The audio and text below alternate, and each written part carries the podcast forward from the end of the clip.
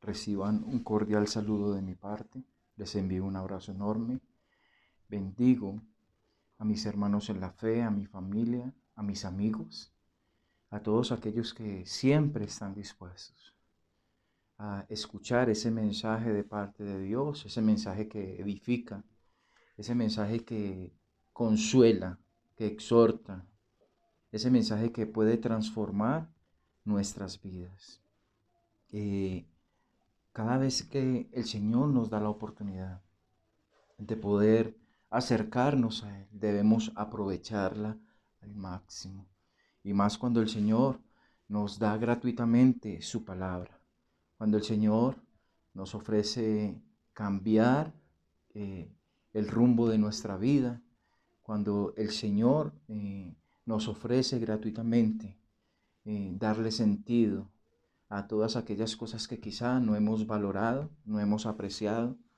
Y hoy es el tiempo donde el Señor te, te quiere dar una oportunidad y que a través de este mensaje que el Señor trae para ti, el Señor pueda eh, mostrarte verdaderamente qué es lo que está bien y qué es lo que está mal en tu corazón.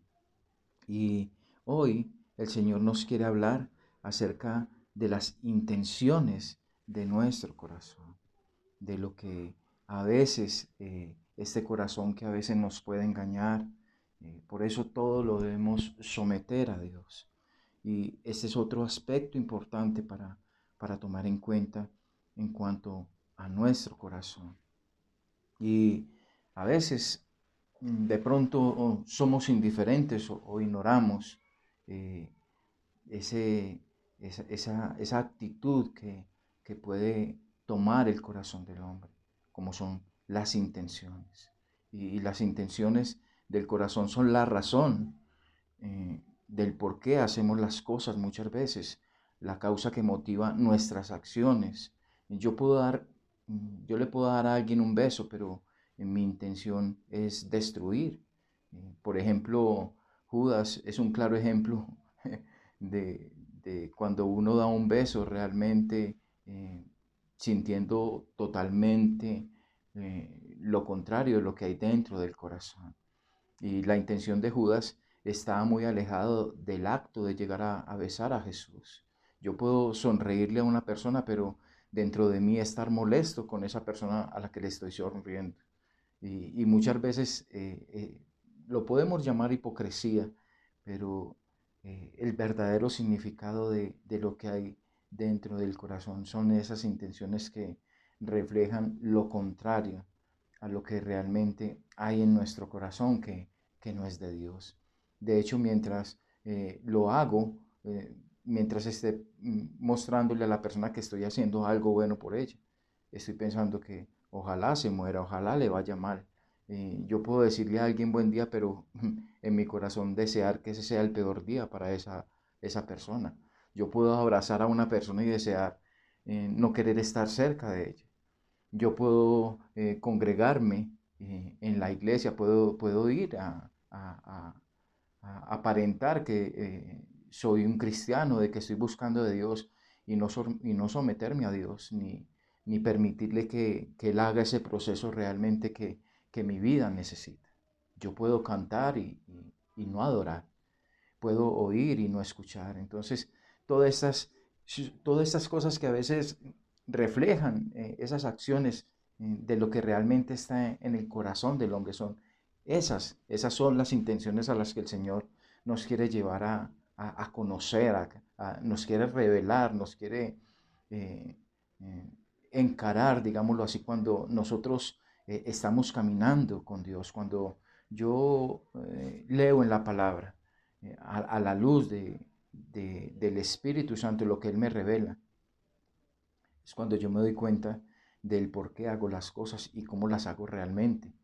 Y para agradarle a quién las estoy haciendo. Y las intenciones del corazón a veces no se pueden percibir por, por los actos. Los actos a veces son contrarios a las intenciones del corazón. Pero las intenciones, como ya lo había mencionado, son la verdadera razón del por qué hacemos las cosas. Eh, la Biblia dice en, el libro de Génesis, capítulo 8, versículo 21, dice la palabra del Señor, y percibió Jehová olor grato, y dijo Jehová en su corazón, no volveré más a maldecir la tierra por causa del hombre, porque el intento del corazón del hombre es malo desde su juventud, ni volveré más a destruir todo ser viviente como lo he hecho. Es tremendo ver que eh, nosotros tenemos que, entender que cuando eh, eh, yo me acerco a Dios, me doy cuenta en la condición que antes me encontraba. Cuando el Señor empieza a, a mostrarme la verdad, dice la palabra de Dios que conoceremos la verdad y la verdad nos hará libres. Y cuando yo empiezo a darme cuenta realmente el estado en el que está mi corazón, yo podía pensar que antes estaba muy bien porque no le hacía daño a nadie, eh, no robaba, no mataba, dependiendo de la condición de cada hombre. Pero en lo espiritual, nosotros nos tenemos que dar cuenta, conforme a lo que dice el Señor en su palabra, que el intento del corazón del hombre es malo desde su juventud. Tenemos que entender que eh, cada, cada, ser humano eh, tiene esa, esa naturaleza de Adán, esa maldición de Adán ese actuar independientemente de Dios. Y ese es el problema del corazón del hombre. Cuando eh, dice en Hebreos capítulo 4, versículo 12, dice, porque la palabra de Dios es viva y eficaz, y más cortante que toda espada de dos filos, y penetra hasta partir el alma y el espíritu, las coyunturas, los tuétanos, y discierne los pensamientos y las intenciones del corazón. Mire, eh, la palabra de Dios es, es, tan viva cuando nosotros la leemos con esa, con esa devoción, con esa entrega, con ese someterme a querer que Dios haga un cambio en mi vida. Y es tan eficiente que penetra hasta vivir esas áreas en nuestra vida, eh, esas áreas de nuestra personalidad y conocer esas verdaderas intenciones que tenemos en el corazón.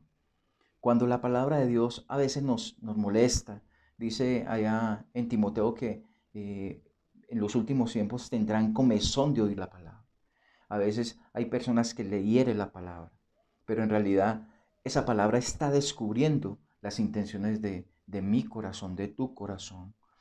Eh, cuando siento que, que, bueno, como que si me hubieran punzado, digámoslo así, o me pellizcaron al escuchar un mensaje o una palabra que leo que tiene que ver con mis debilidades, con aquellas cosas en las que constantemente estoy fallando, es porque la palabra de Dios está descubriendo, está revelando la verdadera condición de mi corazón.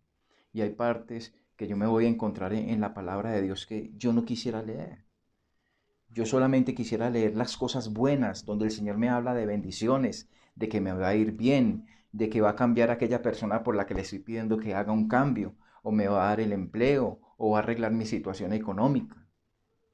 Pero hay mensajes que no quisiéramos escuchar, porque descubren y revelan nuestras verdaderas intenciones. Y nuestra actitud debería ser la, la de David cuando allí en el Salmo 39 le dice al Señor, escudriña mi corazón y ve si hay en mí camino de perversidad. Señor, mira si hay en mí algo que necesita ser transformado por tu palabra. Entonces, cuando yo voy a la palabra con esa entrega, con, eh, con esa humildad, con ese querer rendirme delante de Dios, con ese no quererme seguir oponiendo o, negándome a que el Señor quite de mí todo aquello que a Él no le agrada. Entonces es cuando esa palabra viva y eficaz entra y penetra y discierne la condición en la que está el corazón del hombre. Dice la palabra que divide el alma y el espíritu y penetra hasta lo más profundo del cuerpo. ¿Para qué? Para mostrarnos que está mal. Por eso es necesario que escudriñemos la palabra de Dios, porque es lo que lo que, lo que hace esta palabra es ordenarle, darle sentido a nuestra vida y mostrar lo que está mal. ¿En qué estado está nuestra alma? y nuestro espíritu. Por eso la palabra siempre nos va a enseñar en qué debemos ser cambiados, en qué debemos ser transformados. Pero tenemos que disponer nuestro corazón. Tenemos que dejar que Dios haga su perfecta voluntad en cada uno de nosotros. Señor, yo te doy gracias por tu palabra. Señor, eh, cada vez que me hablas, sé lo viva, sé lo poderosa que puede ser tu palabra en mi vida cuando la acepto con humildad, cuando me someto a tu palabra, cuando me someto a tu voluntad, Señor. Señor, que cuando tú me reveles aquellas cosas que hay en mi corazón, esas intenciones, Señor, de muchas veces no ser honestos, Señor, de no ser sinceros, que tu palabra produzca ese cambio real en nuestras vidas. Yo te lo pido en el nombre poderoso de Jesús. Yo bendigo, Señor, cada oyente, todo aquel que escuche esta palabra, que esa palabra haga todo lo que la enviaste a hacer en esta vida, en este corazón, Señor. Te lo pido en el nombre poderoso de Jesús. Amén y amén.